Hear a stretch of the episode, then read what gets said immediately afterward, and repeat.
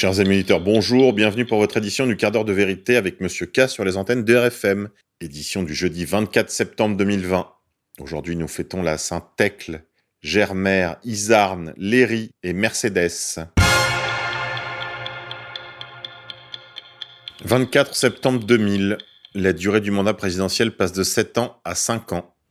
24 septembre 1997, accord à Belfast entre le Sinn Féin, l'aile politique de l'armée républicaine irlandaise, et les dirigeants du parti unioniste d'Ulster, principal mouvement politique protestant d'Irlande du Nord, pour entamer les premières négociations multipartites de fonds sur l'avenir de la province.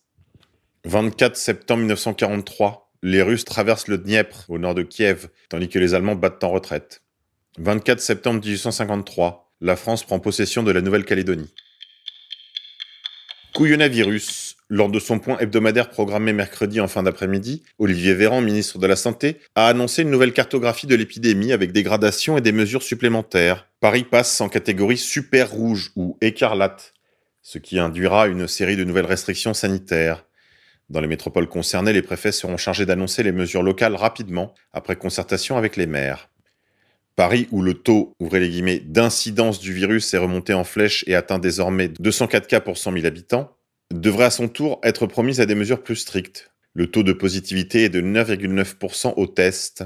Lors d'une réunion entre l'Agence régionale de santé de l'Île-de-France, la mairie de Paris et la préfecture de police, ont été envisagées l'interdiction de vente d'alcool à partir de 20h, l'interdiction de tout rassemblement au-delà de 10 personnes, ainsi que la baisse de la jauge maximale autorisée pour les grands rassemblements de 5000 à 1000 personnes. Après l'annonce des nouvelles mesures contre le Covid-19, le maire de Marseille, Michel Rubirola, s'enflamme. Il dit avoir appris avec étonnement et colère une décision pour laquelle sa mairie n'a pas été consultée. Rien dans la situation sanitaire ne justifie cette annonce. Je n'accepte pas que les Marseillais soient victimes de décisions politiques que personne ne peut comprendre, écrit l'écologiste sur Twitter. Le président de la région PACA, quant à lui, dénonce une punition collective. Réagissant aux annonces d'Olivier Véran, qui a notamment indiqué que les bars et les restaurants de Marseille seraient totalement fermés, le président de la région Provence-Alpes-Côte d'Azur a dénoncé une punition collective. Fermer les bars et les restaurants de Marseille Métropole pendant 15 jours est un quasi-reconfinement. J'en prends acte, mais je le regrette. Nous avions pris des décisions concertées il y a 9 jours. Elles commençaient à marcher, c'est une punition collective. Si avec tout ça vous n'avez pas rejoint la campagne Masque Rouge, je sais pas ce qu'il vous faut. Grand remplacement. Le bateau d'une ONG avec une centaine de migrants à bord fait route vers la France. Faute de pouvoir accoster en Italie, le navire se dirige vers Marseille. Nous comptons sur le soutien du peuple français, a expliqué le dirigeant de l'ONG CI. Le Alan Kurdi de l'ONG allemande CI, qui a sauvé 133 migrants en mer samedi, fait route vers le port de Marseille en France après avoir vu ses tentatives de rejoindre les côtes italiennes échouer. Nous ne savons pas comment le gouvernement va réagir à notre demande d'aide, mais nous comptons sur le soutien du peuple français et sur le fait qu'il ne laisse pas le Alan Cordy être bloqué au large de Marseille, explique le dirigeant de l'ONG, Gordon Isler, dans un communiqué publié hier 23 septembre. L'année 2020 aura été marquée par une recrudescence des embarcations en Méditerranée centrale, route migratoire la plus meurtrière du monde pour les candidats à l'exil vers l'Europe, venus pour l'essentiel de Libye et de la Tunisie voisine. Entre début janvier et fin juillet, les tentatives de traversée au départ de la Libye ont augmenté de 91%, représentant 14 481 personnes ayant pris la mer. Celles au départ de la Tunisie ont quant à elles flambé, avec 10 174 personnes concernées, en augmentation de 462%. Pendant qu'on vous reconfine à Marseille, le grand remplacement continue. Virus ou pas virus? Merluche. Pendant que la mairie de Paris vous reconfine, en coordination avec le ministère de l'Amour et la préfecture de Paris, le vieux Merluche, quant à lui, insulte et injurie la patronne secondaire de la France, Jeanne d'Arc. Et oui, vous m'avez bien entendu. Merluche l'a fait passer pour folle. Il explique ça à Daniel Obonobo, avant de prendre son métro ligne 12. Charmant. Si vous le voyez, mettez-lui donc une calotte derrière la tête pour moi. Dissidence. Retrouvez en avant-première le Soral Réponse sur ERFM sur le site d'égalité et réconciliation. La 21e fournée sera bientôt prête. Et en avant-première, vous pouvez découvrir un extrait illustré en vidéo consacré à l'incarcération de l'écrivain français Hervé Ryssen. Une centaine de merdias s'engagent pour la liberté d'expression, la liberté d'opinion, en soutien à Charlie. On va voir si on en retrouve certains dans la liste de ceux qui signeront en faveur de la libération d'Hervé Ryssen. Le menhir, quant à lui, s'est fendu d'un tweet. Rissen en prison, saura les donnés condamnés, c'est une dérive vers la dictature. Dissidence toujours, retrouvez la très belle émission de nos confrères d'Axe de la Résistance sur ERFM, en haut à gauche sur le portail d'égalité et réconciliation.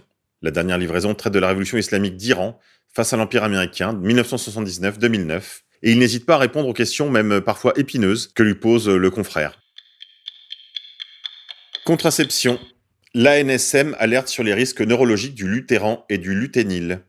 Après l'androcure, d'autres pilules progestatives ou contraceptives, le lutéran et le luténil font l'objet d'une alerte de l'ANSM car elle augmente le risque de tumeur du cerveau. L'organisme a donc lancé un appel à contribution jusqu'au 30 septembre pour que toutes les femmes qui les prennent puissent témoigner. Comme le rapporte 20 minutes, en juin 2020, l'ANSM a publié une mise en garde concernant ces deux traitements et leur générique, qui augmente le risque de méningiome, une tumeur du cerveau bénigne dans la plupart des cas. Une vaste étude épidémiologique a révélé début juin un surrisque de développer une méningiome pour une femme traitée par lutéran ou luténil, assure Isabelle Yodjian, chef du pôle gynécologie de l'ANSM. Une étude menée en effet sur plus de 3 millions de patientes par EPIFAR, groupement d'intérêt scientifique constitué par l'ANSM et la Caisse nationale de l'assurance maladie. En clair, une femme qui prend ces traitements plus de 6 mois risque environ 3,3 fois plus de développer cette maladie qu'une femme qui ne le prend pas. À partir de 5 ans, le risque est multiplié par 12,5 pour le luténil et par 7 pour 3,5 ans sous lutéran. Face à ces risques accrus de tumeurs au cerveau, la NSM a lancé un appel à contribution jusqu'au 30 septembre pour que les femmes qui prennent ces deux pilules contraceptives puissent témoigner. Les femmes qui ont pris le traitement pendant de nombreuses années doivent vérifier qu'elles n'ont pas de symptômes neurologiques. Bon, mesdemoiselles, pour celles qui en auraient marre d'être euh, castrées chimiquement, vous pouvez aussi aller sur le site mabule.eu et consulter une professionnelle afin de sortir de votre euh, camisole chimique. On ne s'affranchit pas des lois de la nature impunément. Santé. Les autorités sanitaires européennes donnent l'alerte sur les perfluorés. L'exposition de la population européenne excède largement le seuil fixé par l'Agence de sécurité des aliments. Bien que parfaitement inconnu du grand public, les composés fluorocalciliques, dits FPAS pour substances per- et polyfluorocalciliques, posent des risques sanitaires pour de larges franges de la population européenne. C'est le sens de l'expertise rendue vendredi 18 septembre par l'Autorité européenne de sécurité des aliments, EFSA, l'agence chargée d'évaluer les substances entrant dans la chaîne alimentaire. À la lumière des données les plus récentes, l'EFSA a réévalué le seuil d'exposition acceptable aux quatre PFAS les plus courants, le PFOA, le PFOS, le PFNA et le PFHXS, et fixe cette limite d'exposition à 0,63 milliardième de grammes par kilo de poids corporel et par jour. Extrêmement bas, ce seuil tolérable atteste de la capacité de ces perturbateurs endocriniens suspectés à produire des effets délétères à des niveaux d'exposition très faibles. Selon l'agence basée à Parme, l'exposition moyenne d'une large part de la population européenne à ces substances, en particulier les enfants, excède souvent largement, voire très largement, ce seuil de référence. Une situation jugée inquiétante par l'agence, pourtant peu suspecte d'alarmisme. Par rapport à l'évaluation qu'elle avait conduite en 2008, le FSA a dû diviser le seuil d'exposition tolérable au PFAS par plus de 2500 pour tenir compte de nouvelles études, toujours plus préoccupantes. Les PFAS sont un groupe de substances de synthèse parées de propriétés physico-chimiques particulières, telles que l'imperméabilisation, l'isolation électrique. Elles sont utilisées depuis des décennies pour une variété de secteurs industriels, revêtements anti-adhérents d'ustensiles de cuisine, matériaux d'emballage des aliments, textiles, automobiles, électroniques, mousse anti-incendie, etc. Par le biais de rejets industriels, du ruissellement de décharges, de la pollution des sols et des nappes phréatiques, ces substances ont progressivement imprégné l'environnement. Elles se stockent et persistent dans la chaîne alimentaire, achevant leur destin dans l'assiette des consommateurs et in fine dans leur organisme. Bon, sur cette charmante nouvelle, on va se quitter en musique. Aujourd'hui, je vous propose Riding on the Storm des Doors.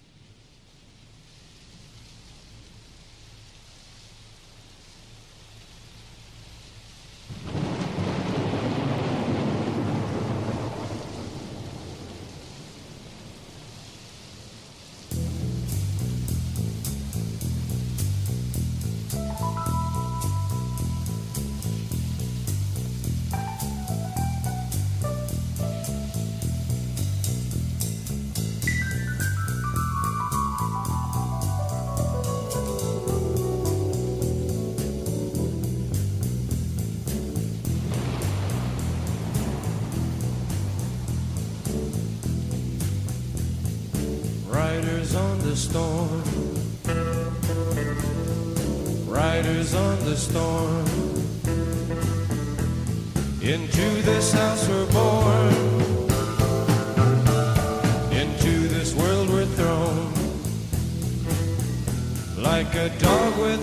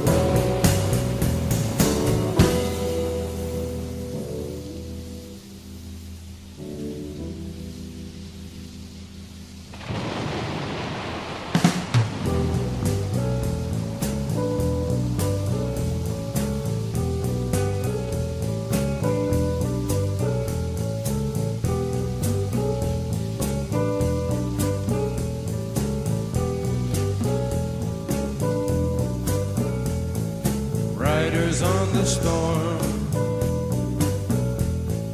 Riders on the storm. Into this house